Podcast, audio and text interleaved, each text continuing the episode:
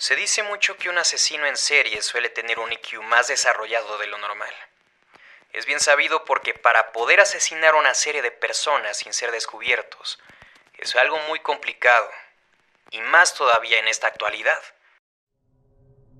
En esta ocasión nos vamos a ir unos cuantos años al pasado.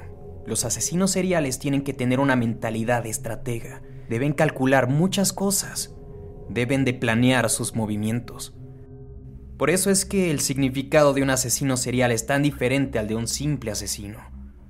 Un psicópata tiene la costumbre de actuar como cualquier otra persona y pasar desapercibido. Esta habilidad funciona en cualquier serial, pero hay de otros que se han clasificado en una lista de los más peligrosos y no precisamente por ser de los más sanguinarios. Hoy te voy a hablar de uno que hasta la fecha puede ser considerado como el más inteligente, el más hábil mentalmente. Y cuando hablamos de intelecto tenemos que comprender que si nos referimos a peligro, es como si abriéramos la caja de Pandora. Este asesino serial podría ser con gran probabilidad el más conocido. Me refiero a Ted Bundy.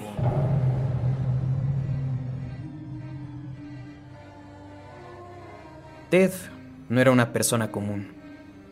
Sí, él estudiaba la universidad como cualquier otra persona y se graduó con honores de la carrera de psicología.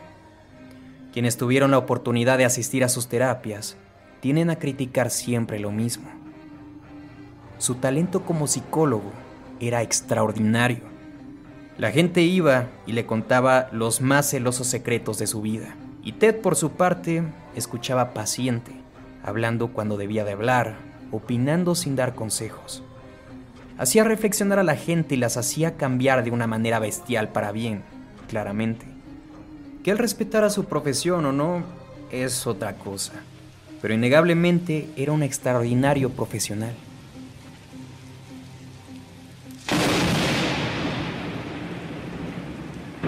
Debo hacer una breve pausa para preguntarles. Ustedes al escuchar un asesino serial sumamente inteligente hasta el punto de la exageración, y un psicólogo codiciado, ¿no les recuerda algo, o más bien a alguien en especial? Es que como muchos conocedores sabrán, Ted Bundy o Teodoro Bundy inspiró a Thomas Harris, el escritor de Hannibal Lecter. Lo impresionante de este dato curioso es que aquí se aplica muy bien la frase coloquial de la realidad supera la ficción. Porque si bien el personaje de Hannibal es sumamente perturbador, ni en estos libros y películas jamás llegó a asesinar a tantos como Ted Bundy. Ahora entiendes por qué digo que este asesino es uno de los más populares y posiblemente el más aterrador de todos.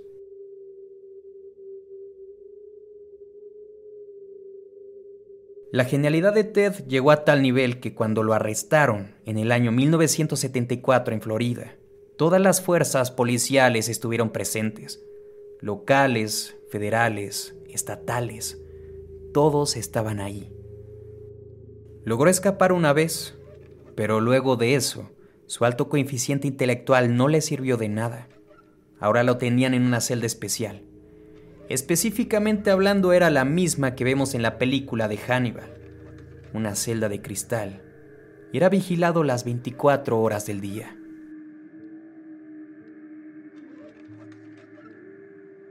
Tras una ardua labor por parte de detectives, lograron detectarle 14 homicidios, pero comentan que fue muy complicado encontrar los cuerpos. Y encima de todo no fue un descubrimiento de días o meses. Estamos hablando de que tuvieron que pasar años para encontrar estos cadáveres.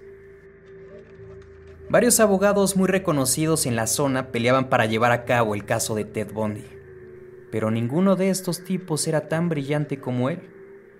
Y es que quieren escuchar un dato verdaderamente interesante. Ted, tras las rejas, comenzó a leer libros sobre abogacía. Comenzó a estudiar por su propia cuenta todo lo que debía de saber para defenderse ante una corte. El tipo, aunque cueste trabajo creerlo, se representó a sí mismo con tanta habilidad y eficacia que se tardaron 11 años en llevar a cabo la sentencia de la pena de muerte ante un país y un sistema que pedía su cabeza. Lo único que buscaba él era salvarse el pellejo, porque sabía que a pesar de su clara habilidad mental, no iba a hacer cambiar el odio de una multitud de personas. Pero quizá el hecho perturbador es que lo iba a hacer. Iba a hacer creer al juez que estaba completamente demente y que por este motivo iba a tener que ser ingresado a una institución mental. Afortunadamente el caso fue investigado por psicólogos y psiquiatras muy brillantes, y si estaban de acuerdo con que Ted definitivamente no era una persona común, también comprendían que existe una gran diferencia entre el bien y el mal. Si eres alguien sano y estás haciendo algo malo, no puedes escudarte en estar mal de la cabeza. Eres responsable de todas tus acciones. Ted Bundy fue ejecutado en la silla eléctrica el año 1989. De esta experiencia emblemática, lo que más recuerdan los presentes fueron las palabras del juez. Él dijo, Es una verdadera lástima que una persona con tal inteligencia la haya desperdiciado para este camino. Pido a Dios por su alma. Antes de ser sacrificado, en sus últimos días se le encontró riéndose a carcajadas en su celda uno puede inmediatamente ser todavía más consciente de lo peligroso que era este sujeto sabiendo que los otros presos, que estaban aledaños a su celda, estaban callados y con miedo en ese momento. Nadie decía absolutamente nada. Bondi solo reía y reía y reía solas en esa celda oscura. El policía que fue a callarlo tocó la ventana con fuerza preguntando con autoridad de qué se estaba riendo. Bondi se levantó de su cama, fue directamente hacia él y del otro lado de la celda dijo, Ustedes solo encontraron 14 cuerpos.